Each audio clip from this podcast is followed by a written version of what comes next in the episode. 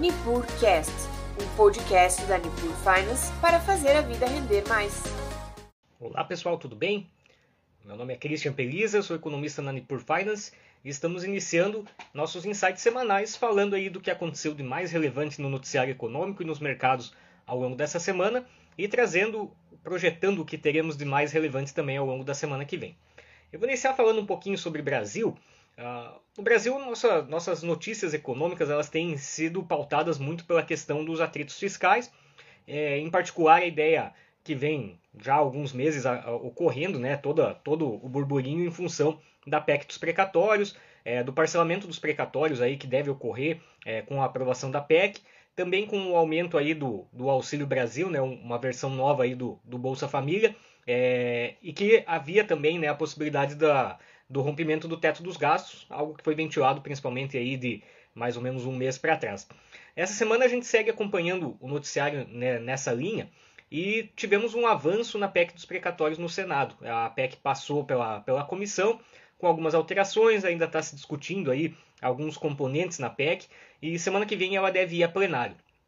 Passando pelo plenário do Senado, ela já estaria é, engatilhada para ser posta em operação. Então, tem, existe uma perspectiva muito forte aí da aprovação da PEC dos precatórios.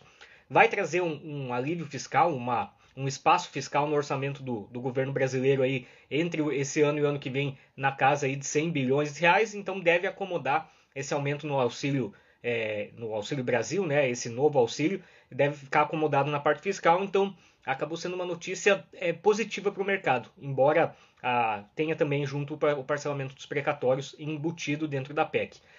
De, ainda sobre o noticiário brasileiro, tivemos os dados aí de receita tributária ah, do governo brasileiro é, no último mês, né, em outubro, ah, e veio acima do esperado. Então veio em 178 bi, é, contra o esperado aí da ordem de 149 então, mais uma notícia que é animadora em termos de mercado por se tratar de um, de um, ponto fraco aí do Brasil no momento. Né? Toda vez que se discute questão fiscal, nós temos um ruído bem considerável. Outro dado importante que, que foi divulgado na semana foi hoje foi o IPCA 15, a prévia do IPCA para o mês de novembro. Ah, veio acima do esperado, veio em 1,17%, muito forte, né? obviamente, um, uma taxa alta. Ah, o esperado estava na faixa de 1,10%.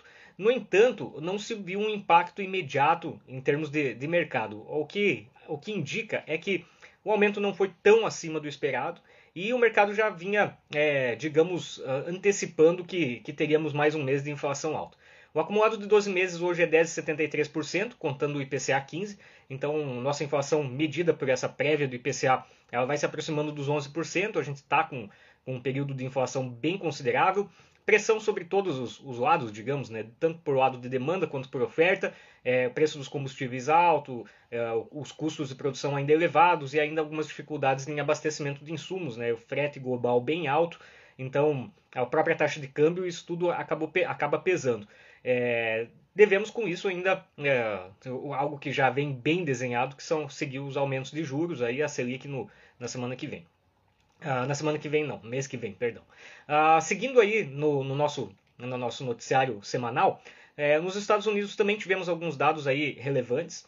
Uh, hoje e amanhã nós estamos, temos o feriado de, de, ação de graças nos Estados Unidos, um feriado aí importante para eles, então os mercados estão parados, o que significa que ontem veio uma enxurrada de, de indicadores, né? veio muita coisa ontem, é, fora o que, o que temos aí de discussão política. Então, primeira coisa, revisão do PIB no, no terceiro trimestre, houve uma revisão, na base anual ficou em 2,1% contra um dado inicial de 2,2%. Então, uma revisão levemente para baixo, é, mostrando efetivamente que o terceiro trimestre foi mais complicado uh, nos Estados Unidos. O primeiro e no segundo, a aceleração do, do PIB deles foi bem maior. Uh, em compensação, um dado bastante relevante para os Estados Unidos foi a, os pedidos foram os pedidos iniciais de seguro-desemprego vieram em 199 mil, abaixo dos 200 mil. Isso não acontecia há muitos anos, uh, um, um, pedido tão baixo de seguro-desemprego. Nessa casa, abaixo dos 200 mil, era é algo que é, não acontece sempre. É, efetivamente foi um resultado muito forte. É, mostra que da reta final do terceiro trimestre para o quarto, a economia americana tem, tem dado um bom impulso. Então temos essa expectativa. É, ao mesmo tempo que é um indicador positivo, que mostra uma confiança maior aí na, na economia americana, é um indicador que causa um certo ruído na parte monetária. A gente vê o, os Estados Unidos retirando os estímulos monetários, né, quer dizer, diminuindo aquelas compras de ativos e começando a pavimentar é, o caminho para as altas de juros no ano, no ano que vem. Então, dados fortes do emprego, associados a uma inflação mais elevada, fazem com que esse estímulo seja menos necessário. Então, o mercado antecipa que talvez esse movimento de, de retirada dessas compras, né, dessa injeção de dólares na economia, comece a, a, a, essa redução começa a ser mais acentuada, principalmente a partir de janeiro. Isso motivou um aumento nos juros mais longos nos Estados Unidos. Para quem acompanhou, talvez tenha ouvido falar é, das treasuries de 10 anos, que tiveram uma boa abertura, e efetivamente foi dentro desse movimento. Quer dizer, a economia americana está se aproximando de um cenário de estabilidade, é, gerando emprego, com o produto alto, ao mesmo tempo a inflação está elevada, então não faz sentido manter um estímulo monetário, manter o pé no acelerador tão fundo quanto o Banco Central americano vem, vem fazendo já há, há mais de um ano. Né? Então, é, essa é a questão que vem sendo discutida e que gera um pouquinho de, de incerteza né, nesse sentido. Ao mesmo tempo que tivemos isso, né, nós temos um, um, um quem, quem, foi um grande defensor dessas políticas mais agressivas foi o presidente do Fed, o Jerome Powell, e ele foi reconduzido para o cargo. Então ele vai fazer o seu segundo mandato à frente aí do, do Fed. Ah, isso, bom, como qualquer gestor aí de órgão público, né, qualquer figura pública tem aí seus, seus detratores e seus apoiadores. Né? Ele, ele foi um entusiasta dessas medidas mais, mais agressivas né, de, de estímulo monetário. Então, aqueles que acham que o governo deveria desacelerar mais rápido então não gostaram tanto aí da recondução dele. Ainda dentro do, do cenário global, nós temos um, um, certo embate aí, pelo menos uma discussão um tanto velada, entre os Estados Unidos e as maiores economias do mundo e a, a, a, os produtores e exportadores de petróleo. Então, o, o, como a OPEP ela vem, tem uma meta de aumento de produção de petróleo mensal, os, os, países mais desenvolvidos, principalmente, e aqueles que têm uma atividade industrial mais robusta, eles vêm pressionando para que se aumente essa meta de produção, já que o preço do petróleo ficou num patamar extremamente elevado. Houve um descompasso entre oferta e demanda, a oferta está um pouco devagar e e a, a demanda alta. Né? Então, o, o, a, o, a, a, parte da, da novela da semana foi que os países desenvolvidos, puxados pelos Estados Unidos, depois alguns países europeus, o Japão e por fim a China, anunciaram que vão começar a utilizar suas reservas estratégicas de petróleo. Isso é uma, um impulso para tentar segurar o preço do petróleo. Então, é, foi uma resposta ao PEP. É, o que, que se causou um receio era que o PEP resolvesse cortar a meta de produção como para dar o contra-ataque. Então a gente segue acompanhando essa, essa discussão também. Uh, a Vitória perguntou se os dados de emprego nos Estados Unidos afetam a economia e qual a correlação. Então, os dados de emprego nos Estados Unidos eles são um indicador de que a atividade econômica americana está indo bem. Então, é um indicador de que a atividade real da economia, digamos, indústria, varejo, enfim, serviços, tem, tem tido uma recuperação. É, como essa, esses setores já estão chegando num ponto relativamente é, estável, acontece que se torna-se menos, menos necessário né, o estímulo monetário, essa coisa dos juros tão baixos. Então essa é a questão. Né? É, por um lado, esse dado é positivo, uh, por, porque mostra uma recuperação, mostra um, um PIB crescendo, isso é excelente para o país, né? mas por outro lado, é, se antecipa um, um aumento de juros talvez mais próximo. Então esta, essa é a correlação. Né? É, pro, mercado financeiro balança um pouco, embora o dado a médio prazo seja bom. Então é, é, sempre bom ver a maior economia do mundo produzindo bastante, gerando bastante renda, isso acaba sendo positivo. Em a termos de Brasil, é, o primeiro efeito é positivo mesmo, né? ver a maior economia do mundo puxando o mundo é, na, talvez aí a reboque, né? E Uh, mas, por outro lado, um, um, possível aumento nos juros americanos para o Brasil não seria positivo porque geraria pressão sobre câmbio. Então, quando os juros aumentam lá, você tem menos oferta de dólar, menos dólar circulando, menos dólar vindo para as nossas economias também, é, para as economias emergentes em, em, particular. Então, a gente poderia imaginar um câmbio mais, mais, uh, valorizado, mais desvalorizado, quer dizer, um real mais desvalorizado frente ao dólar. Então, é, num primeiro momento, pode ter um impacto um pouco complicado. Mas uh, o Banco Central americano costuma sinalizar com uma boa antecedência seus movimentos e muito do que a gente vê nesse, nessas questões aí de abertura são antecipações até com, com um quê especulativo. Uh, ainda falando um pouco do cenário é, global, uh, esse, as últimas semanas foram marcadas aí por uma, uma piora no cenário europeu com, com o aumento de casos do Covid. é, uma série, uma conjunção de fatores aí acabou é, é, pegando uma a própria reabertura da economia, né, algo natural, é, a chegada do inverno aí no hemisfério norte, é, alguns países com uma adesão à vacinação um pouco baixa e, a própria, própria questão aí de, de variantes. Né? Então, uh, o Covid acabou tendo uma alta bem considerável e alguns países tiveram que voltar a adotar algumas medidas aí de restrição à mobilidade.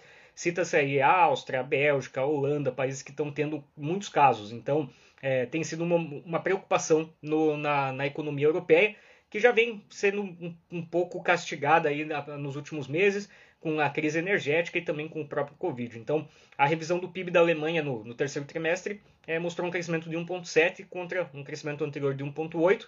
É, e a gente espera que esse, que esse pico aí, que esse surto passe rápido, porque antes de, de, dessa questão energética e, e, da, e da, da, da própria dos novos casos de Covid havia uma uma boa expectativa sobre a economia europeia, uma expectativa melhor do que em muitos anos, né? Então esperamos que isso seja contornado em breve. Sobre a questão dos mercados ainda, voltando um pouco para, o mercado asiático, é, a China demonstrou uma certa calmaria nas últimas semanas. É, a, parece que se superou o pior daquela questão energética. É, a, a, demanda por carvão aumentou, eles estão utilizando mais novamente, aumentaram as cotas de produção, então a indústria chinesa tem voltado. É, essa volta aí de uma atividade mais robusta na indústria chinesa pressionou também o minério de ferro, então tivemos altas aí é, seguidas no, no, minério de ferro nos últimos dias, uma recuperação parcial que também espera-se que prossiga, né? que a indústria chinesa consiga estabilizar depois de muitos meses de dificuldade. É, questão de, de, acesso a insumos, a, teve a questão dos semicondutores que vinham faltando no mundo, então chips aí para produção acabaram ficando afetados. É, teve a questão do, do, mercado imobiliário, que sofreu com a Evergrande, mas parece que no, nas últimas semanas as coisas ficaram um pouquinho mais pacificadas aí no mercado chinês. Uh, em geral, nessa semana tivemos isso. Semana que vem seguimos aí com, com uma semana agitada a nível do Brasil. A gente vai ter a divulgação do IGPM, que é um, índice de inflação bastante importante aqui no Brasil, pega muito no preço do atacado, tem uma participação importante o, atacado nesse índice, então a gente já tem uma, dá uma boa ideia de como vai caminhar o IPCA também. Uh, temos o PIB no terceiro trimestre, deve, vamos torcer para que venha bom, não dá para esperar algo muito grande, a gente sofreu muito no último trimestre, é, vários, vários problemas simultâneos, questão de custo com, com combustíveis, questão de incerteza política que acaba, acaba gerando um pouco menos de, de, de investimentos, então tivemos aí alguma, alguns problemas. Uh, ainda tivemos, uh, teremos na semana que vem os indicadores de produção industrial é, na, em outubro. Uh, seguindo, nos Estados Unidos, uh, a gente vai ter a questão da, da variação de empregos pelo ADP e a publicação do payroll, que é a abertura de vagas de emprego aí no, é, no último mês. E na zona do euro, algumas revisões de PIB é, e alguns indicadores de inflação. Então vai ser uma semana também agitada em termos de indicadores, além da questão do PEC do, da PEC dos precatórios, que é, semana que vem deve correr pelo plenário do Senado. Pessoal, sobre Uh, os principais indicadores seria isso. Eu agradeço a todos pela participação. Uh, eu convido todo mundo a, a seguir esse nosso quadro todas as quinta-feiras, quintas-feiras ao meio-dia e 40, é, falando um pouquinho aí sobre mercados, falando um pouco sobre o, o, que tivemos de mais interessante aí no cenário econômico e, assim, no, no geral, convido todo mundo a seguir a Nipur Finance, é, não, não só o Insights semanais, mas a gente passa é, todas, toda semana, todo dia a gente tem, tem conteúdo interessante, conteúdo de qualidade aí publicado no nosso Instagram. Então nos acompanhem aí e nós estamos abertos a qualquer a qualquer dúvida, qualquer opinião, qualquer sugestão, estamos aí disponíveis. Muito obrigado, pessoal, e até mais. Tchau, tchau. E aí, curtiu o nosso conteúdo? Acompanhe a Nipur Finance pelas redes sociais, através do Instagram, arroba Nipur Finance ou pelo nosso site www.nipur.com.br.